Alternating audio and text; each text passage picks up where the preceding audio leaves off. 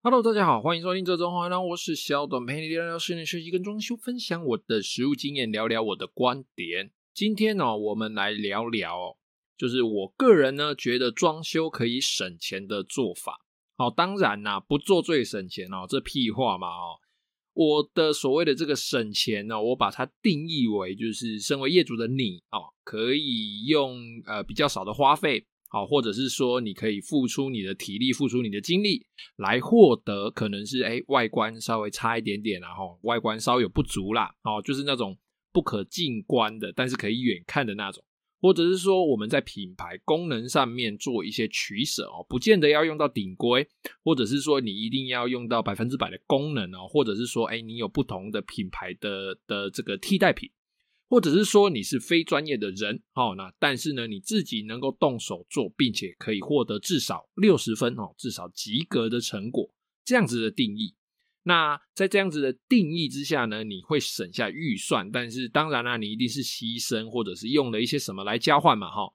绝对绝对没有那一种又好啦，又省钱又漂亮又快速，然后又不耗费你体力精力的做法，没有这种东西哦。今天要讲的当然不是那种什么换换水龙头、换换灯泡、换换马桶的止水皮这种居家的修缮哦。今天讲的就是，如果你是小资主的装修，或者是说你预算有限，你可以参考我们今天提到的这些方式、这些做法，应该可以有效的帮你节省你的预算。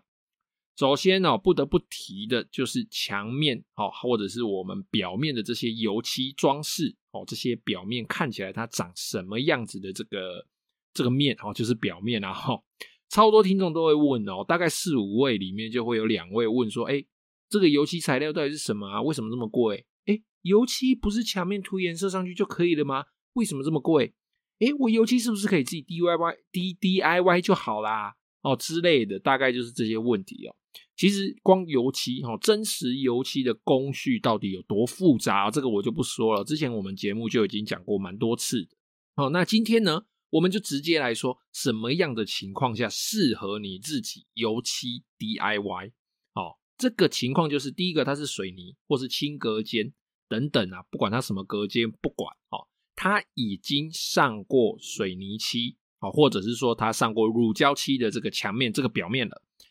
你可以直接覆盖颜色上去的这个表面，那你就可以 DIY。通常装修的时候，我们可能会有一两道墙不做哦。通常如果你预算有限的话，应该也不会整间包到满的哈，所以一定会有墙壁是没有做木做的壁板，然后你可能想要跳色之类的。那这个跳色呢，因为漆料的不同，所以在业界通通常跳色会选的比较贵一点。虽然油漆的漆料价钱可能差不多，或者是贵一点点。但是可能因为它的施作方式哦，比如说深蓝色的，我就有做过几款哦，深蓝色、深咖啡色的，它的 P 图跟它的补的这个工序，或者是打底漆的这个工序都比较复杂一点，所以一般跳色来说，哈，跳色的部分通常都会收比较高的价格。那如果你是刚刚上面说的，它已经是一个有上过水泥漆或是乳胶漆的墙面了。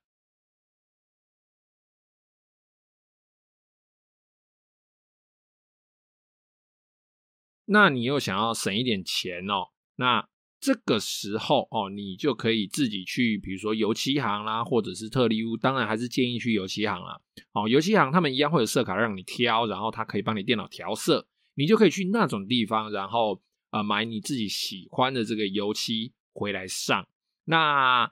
上油漆这个部分哦，简单大概说一下哈，就是一般人哦，你想要 DIY 刷油漆哦，就是把颜色覆盖上去。你大概要准备什么哦？就是你准备几张报纸哦，铺在地板上，因为一定会滴，绝对会滴。再来就是你要做的这个墙面哦，旁边那个遮蔽胶带哦，就所谓的纸胶带哈，遮蔽胶带贴好，这些油漆行都买得到。然后去买你想要的颜色的漆料嘛，然后准备好你的刷子或者是那种滚轮滚筒啊，好，那准备好你的漆料，装在适当的容器里面哦。比如说你用滚轮的话，你可能就要准备一个方盆。如果你用刷子的话，可能就一般的油漆桶就可以了。再来哦，就是你这个漆料，我们一般都是买乳胶漆嘛，好，或水泥漆。呃，现在应该没有水泥漆了，大部分都是乳胶漆。好，那你这个乳胶漆，如果说你这个漆料太浓，你就加一点水哦，然后把它稍微混合均匀一下。那一般来说，加水的比例大概是呃十比一到九比一左右哈，基本上就是我的刷子在粘的时候，在刷墙壁的时候，它不会很很黏我的刷子，然后那是一种手感啊，就是一一笔雕签啊，没嘎签啊，这样子就可以了。然后你就是沾一沾、涂一涂就好了，然后等它干燥之后再多涂几次哦，重复上述的步骤。但是呢，你要注意哦，每一层油漆刷的方向，每一层哦，也就是说你可能要涂很多层哦，每一层油漆刷的方向哦，尽量相同。好，那你第二层，如果说你第一层涂完，等它干燥之后，然后你要刷第二层哦，那你第二层要换方向，你就是整层的换哦。举个例子来说，就是你第一层如果说你都是垂直的刷哦，那你就是整层都垂直的刷，上面下面要站椅子上去刷比较高的或比较低的，全部都垂直的刷。刷完等干燥之后，第二层你就可以水平的刷，哦，就是呈九十度啊，水平的这样刷刷刷。等到它干燥之后，你第三层又可以垂直的刷，哦，直到你这个颜色盖过你原来墙壁的颜色，哦，变成是你想要的颜色。那这种交换式的刷法算是油漆手法其中的一种，哦，比较简单，一般人比较容易理解的，哦，这边我们就不说太深了。那当然啦，自己动手刷油漆可能会有几个缺点哦，一个就是你的墙面这个刷面哦，颜色可能不均哦，你这个刷痕可能会明显哦。再来就是墙角哦、转角哦，那个直线哦，一般来说你没有办法抓得很直，因为墙壁它一定是有一点凹凸不平的，所以你刷起来那个地方一定没有很直。就算你的遮蔽胶带再会贴，你贴的再直，那个地方你胶带撕起来之后，它绝对不会是直的啦。然后呢，就会你会到滴的到处都是哦，所以才叫你要铺报纸哦，一定要把它铺好。再来就是你自己会很累，你要花时间哦，等等之类的缺点。我觉得这个大概就是自己 DIY 刷漆的缺点啊。当然，DIY 刷漆完之后，你会非常的有成就感，因为我自己家里有一些油漆，我毕竟我就算是呃算是业内人士了嘛哦，我自己刷我自己都觉得累了哦，更何况是一般的我们一般的业主哦，那。非专业人士的话呢，我建议啊，你不要尝试要用 AB 胶或者是补土哦，就是去做那个木作的装修壁板的漆。我建议你不要省这一这这个这个费用哦，那个真的让专业的来，不然你到最后你一定会想哭。你家的墙壁、你家的天花板怎么会弄得跟大便一样哦？另外哦，在一些主墙面的表现上哦，我们不一定要选择大理石啦，或者是美耐板啦，或者是什么。呃，斯曼特漆啦，吼，什么矿物漆等等的这种相对加工工序比较繁杂、比较繁复的这一些材料，这些表现方式，其实如果你要节省一些预算，然后你又想要有呃相对好看的这个外表的话，你可以考虑使用壁纸或是壁布哦，它有相对比较多的花样哦的表现方式，然后呢，你又能够省下这一笔材料跟加工的费用。不过你在壁纸壁布的这个颜色搭配上哦，你就要去问问你的设计师，或者是诶你自己的美感哦，就是你这个家里这个颜色你该怎么搭配。而你在使用壁纸跟壁布的这个缺点哦，它的缺点就是之后如果你要改回油漆，注意哦，就是你贴完壁壁布壁纸之后，然后你要把这个墙面改回它是油漆的方式哦，它是相对困难的哦。它的花费成本相当相当的高哦，壁纸撕掉之后，那个残胶是非常难去除的，所以建议哦，如果你一旦使用壁纸或是壁布的地方，哦，那个区域如果你以后坏了旧了，你要更换，那你就是继续使用壁纸或壁布就好了，因为它撕掉底部的残胶，它可以直接重新贴新的上去，它不用整个除胶，所以它的成本其实呃相对来说低蛮多的。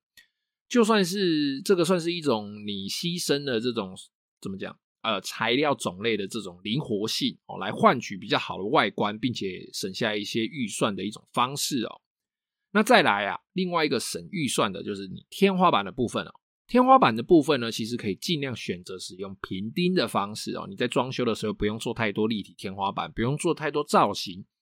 并且你只装修重点区域。哦，像是客厅，像是主卧室，哦，那有有一些可能哦，厨房哦，或是小孩房，哦，一些主要活动的空间就好了。那像什么储藏室啦、客房啦，哦，这一种比较少用到的走廊啦，哦，这一种次要的空间，就不见得都要做天花板。当然啦、因为你没做天花板，所以你可能你的造型会显得比较无趣，或者是显得比较平庸一点。那你在灯具的使用上可能也会比较受限，可能就只能使用这个吸顶灯、吊灯哦，就就这样哦。你那种什么坎灯啊、线灯啊，哦，你都不能用。那你如果要分布灯光比较均匀的话，可能又要花一笔钱去做这个轨道灯啊、拉线啊、明线等等的。这是你的天花板的部分哦，没钉天花板哦。那如果你天花板是选择平钉的话，当然做坎灯哦。灯具的照明布线的还是会相对比较灵活的，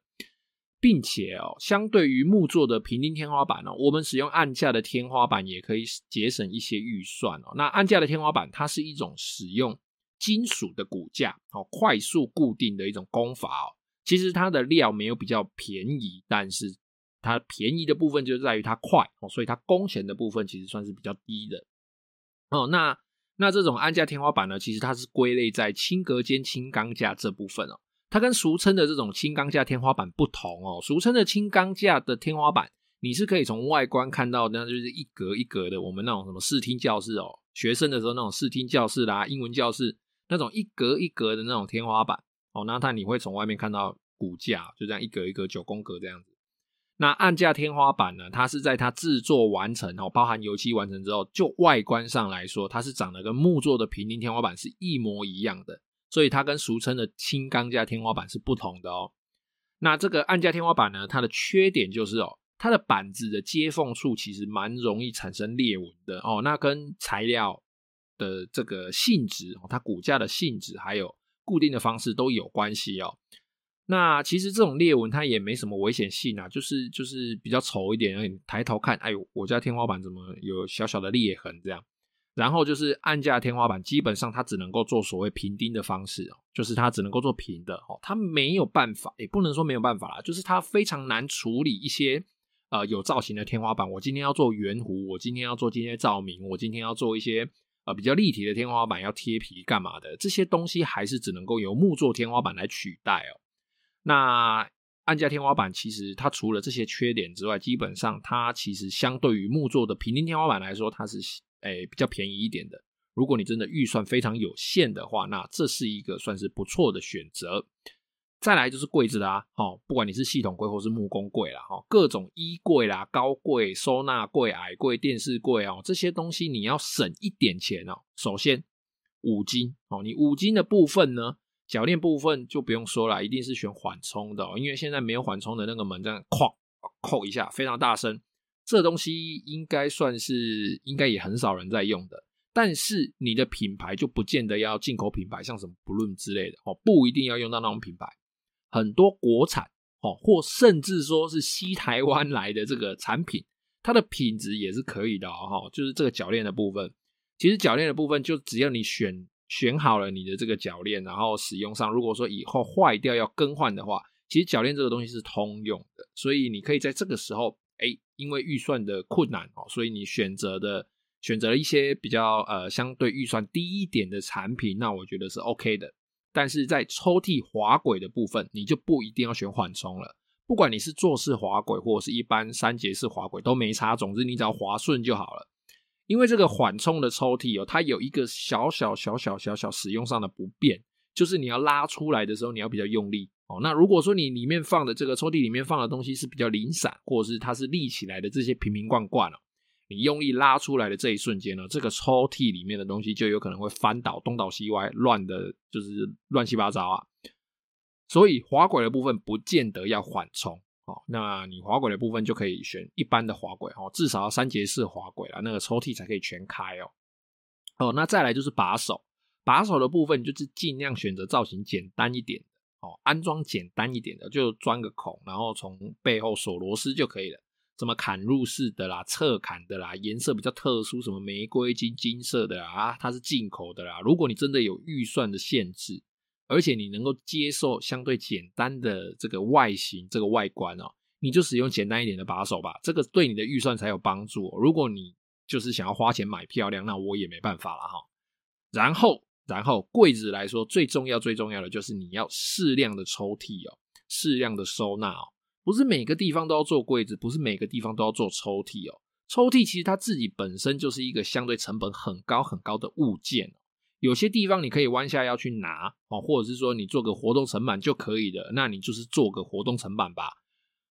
你不要什么地方都要做抽屉哦，很高的地方也要做抽屉，哎，半腰高的地方也要做抽屉，哎，那个下面很矮的地方你也要做抽屉，哎，你们通通都抽屉，我告诉你，那个柜子估起来绝对很贵，非常的贵。抽屉光制作上，它使用的五金哦，它制作的时间就已经非常，它的成本真的很高很高啊，一个抽屉的成本至少都要两三千块起跳哦，所以你省下一个抽屉，就等于你是省下一两千块啊，那你一个装修。想想看，会有几个抽屉？你再适量的抽屉，哎，这个算怎么说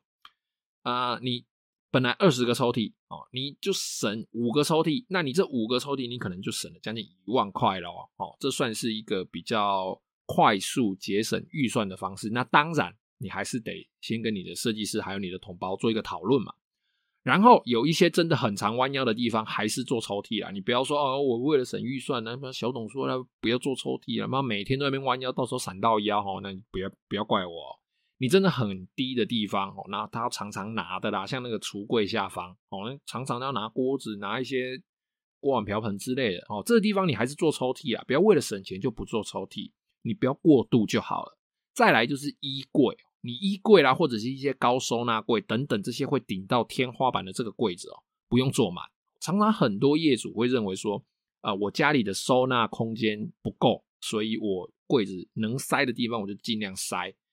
越高的地方哦，你那个柜子给我做越高越好哦。那上面的东西其实你根本就不会用到啊，这么高你不见得好用。其实我觉得最适当的高度大概是在两百四十公分到两百七十公分左右就可以了哦，最高大概就这样。在网上的地方哦，我觉得你你想光是想要拿那个东西，你就不好拿了。你你真的会用到吗？那如果那个东西你一年都用不到一次，那你就把它丢掉啊！你为什么要要花一些钱，要花一堆钱来做上面那个柜子，然后去放一个你根本不会用到的东西？所以在这个网上柜子网上更高的地方，你就可以请设计师或者是桶包哦，帮你做矽酸钙封顶加油漆，这样子就可以了。那这个地方它有个专业名词，它叫塔陶，哦，台语塔陶。你呢，就是跟师傅说，哦，我这个柜子做到两百七就好了，上面到天花板的地方，你这个塔陶帮我哦封起来，用矽酸盖板封起来做油漆就可以了。哦，这样师傅就听得懂了。哦，再来就是柜体跟门片的部分哦，你柜体跟门片哦里面不一定啊，衣像衣柜啦，哈，衣柜里面不一定要做很多很多抽屉。其实你衣柜大概做个隔板，然后锁个两根这个吊衣杆哦，那你的抽屉的部分可以少少的只做两个就好了。这个跟你的预算还是会有会有一定的关系哦。这样子你的节省预算可能也是会节省到一定的预算哦。那你的柜体跟门片呢，不一定要要求是同色系的啊。比如说我外面是这个，我随便讲个名字啦，什么全木染白，好好，我柜里面柜子里面也要全木染白哦。我立功力来开立了这样。这样你要花非常非常多的钱，你才可以做出一个内外同色系的柜子哦。那其实你不一定要要求同色系哦。像系统柜的这个这个方式来说，系统柜其实你可以用价格比较低、比较通俗的板材哦。那当然啊，有的时候你选的这个面板，它刚好这个颜色哦，这个材料就已经是比价格低的，是通俗的。那 OK，内外同色 OK。那木工柜的话，有可能我们的门片会贴实木皮嘛？你不可能柜内也贴实木皮，那花起来的钱实在是太惊人了。木工柜的话呢，我就会建议你可以使用呃 PVC 贴皮的这种板材。那如果说哎有比较好的美耐敏的板材可以使用，那你就使用美耐敏的板材，那也是 OK 的。只要哦系统柜跟木工柜这个板材有通过低甲醛检验哦一零或是什么 F 三 F one 的这些认证，你就可以安心的使用哦，不会因为说哎我用比较便宜的东西，但是它可能会在未来。对你的健康啊，或者是生活造成一些什么样子的影响？再来灯具，哦，灯具没什么特殊要求的话，一般的哦有钉天花板哦，一般的这个七公分、九公分、十五公分的砍灯就非常的好用又便宜了。灯具其实砍灯的部分，我觉得主要还是考验设计者对于这个照明规划的能力哦。如果说他规划的不好的话，我今天灯具再贵，颜色性再高哦，其实我觉得都没有什么用哦。再来就是窗帘哦。窗帘，除非你有严重的睡眠障碍哦，或者是说你真的是属吸血鬼的，照到一点阳光就会痛苦不堪哦。不然哦，你不用所有的窗帘都选那种有背胶的百分之百的遮光布，基本上你一般的窗帘哦，普通的这种这种九十趴的遮光哦，不管是提花或者是不管是印花布哦，除非你阳光直射啦，你基本上只要有九十趴的遮光哦，它的遮光效果就已经非常非常好了。即便在正中午，它所透出来的光也是微微的红光而已，而且你眼睛基本上闭上闭上是感觉不到的。我自己认为啦，哦，所以不用所有的布都是百分之百有背胶的全遮光布，那个布相对它价格也是比较高一点。好啦，那讲了那么多省钱的方式哦，那有一些项目是看起来好像我自己可以 DIY，或者是看起来我可以省略的。但是你真的下去弄的话，你自己就会非常痛苦，而且几乎百分之九十的人都会翻车的项目哦。有哪一些呢？第一个，装修的清洁，有的人会觉得说啊，清洁不就是把这些粉尘啊、灰尘扫一扫、擦一擦就好了吗？哦，绝对没有那么简单哦。我告诉你，那个粉尘，那个窗户的那个窗钩啊，柜子里面的那些角落啊、抽屉里啊，除非你今天不用上班，整天闲在家里。然后你超级超级有时间，而且你超级超级有体力，愿意花一两周的时间来做你家里的清洁哦。不然哦，清洁人员，我们专业清洁人员随便半天一天这样子做一做，可能都比你自己在那边 DIY 弄个两三天哦，然后还在那边腰酸背痛手酸来得干净哦。清洁人员只要做，可能做半天一天，就比得上你两三天的整成果，甚至超过。所以这个钱不用省，因为你只会累到你自己。再来废弃物的处理，我曾经遇过有一些业主哦，他直接告诉我说：“哎，这个垃圾我处理哦，这个一两万哦，甚至数万元的废弃物，这个废弃物处理费你帮我省起来哦，这个废弃物我处理就好了哈，我我我这这个地方我地盘呐哦，它可以处理哦，这样这些废弃物它不是家里的什么厨余、卫生纸、宝特瓶、纸屑，这些废弃物是你如果拿到垃圾车去丢哦，你可能会被开罚。你拿到环保室，那个环保室阿姨还会跟你说。”你你你你这个东西没办法丢在这里，你可能要自己联络清洁队哦。那种东西它数量非常非常的多，因为这个算是呃我们的装修的这个工业废弃物嘛，它数量很多，重量又重。那有一些废料呢，甚至还必须要经过裁切才能够装袋。所以乖哦，不要闹，这个废弃物该给人家赚的，就是给人家赚哦。因为我们也不过就是帮你整理好废弃物，然后搬到楼下，我们还是要花钱。请专业处理这些装修废弃物的业者来帮你处理这些废料，不然你那些废料你真的没地方丢啊。最后就是设计以及建造的费用，这个部分我还是觉得该给人家赚的就是要给人家赚，尤其是前期的这个整个工程的规划哦，整个设计的规划，整个家里会长什么样子哦，什么图面清单哦，你只要有付设计费，通常都会帮你图画的好好的，所有清单报价单都给你列得清清楚楚。那施工过程呢？其实你只要看着图去检查一些重点，哎，这里是不是用什么五金？这里是不是哎做什么样子的造型？哦，你只要检查重点就好了哦，放心又没问题。那如果你还有付监造费的话呢，又有人可以跟你报告每天的施工进度、每周的施工进度，然后有人帮你监工哦。除非你真的很闲啊，哦，每天跑工地发包工作、交代工作，还帮师傅买便当，不然你这监造费你就是该花的花一花，就会有人帮你处理好。你工地的所有问题，当然啦，装修嘛，哈，对不对？你买一间房子预售屋哦，你看预售屋，光等它盖好、跑程序、对保、贷款等等，巴拉巴拉巴拉巴拉这样，这一些程序跑完，一年到三年，甚至更多的时间都有人在等了。你花花花个几个月、半年，有耐心的去找一个对的设计师、对的同包哦，然后好好的等他。如果说，哎，他真的很忙的话，你就等吧，好好的等。等他，因为人家工作忙，一定一定有他的原因嘛。他一定要么做得好，要么就是他可能在价格上比较有优势，或者是他工真的很细，等等，不管，反正工作接不完的人，他一定有他的好处。你就等他，耐心的等他哦。那等他来好好的帮你装修你的房子，这样子你花的钱就值得。那如果你今天一味的想省钱哦，然后你去找到一个错的人，我一共一记得给你乌龙了哦，一给你弄下去，你就看看你这个房子。哦，预售屋等到交屋可能都已经三年过后了，然后你再找到一个错的人帮你装修啊，哎，弄下去，我就看你什么时候才可以住进去。好了，那今天的节目呢就先到这边哦。有任何问题，欢迎加入我的 IG 或者是脸书，搜寻这种红黑狼私讯我，也可以在 Apple Podcast 下面留下你的留言。谢谢各位的收听，拜拜。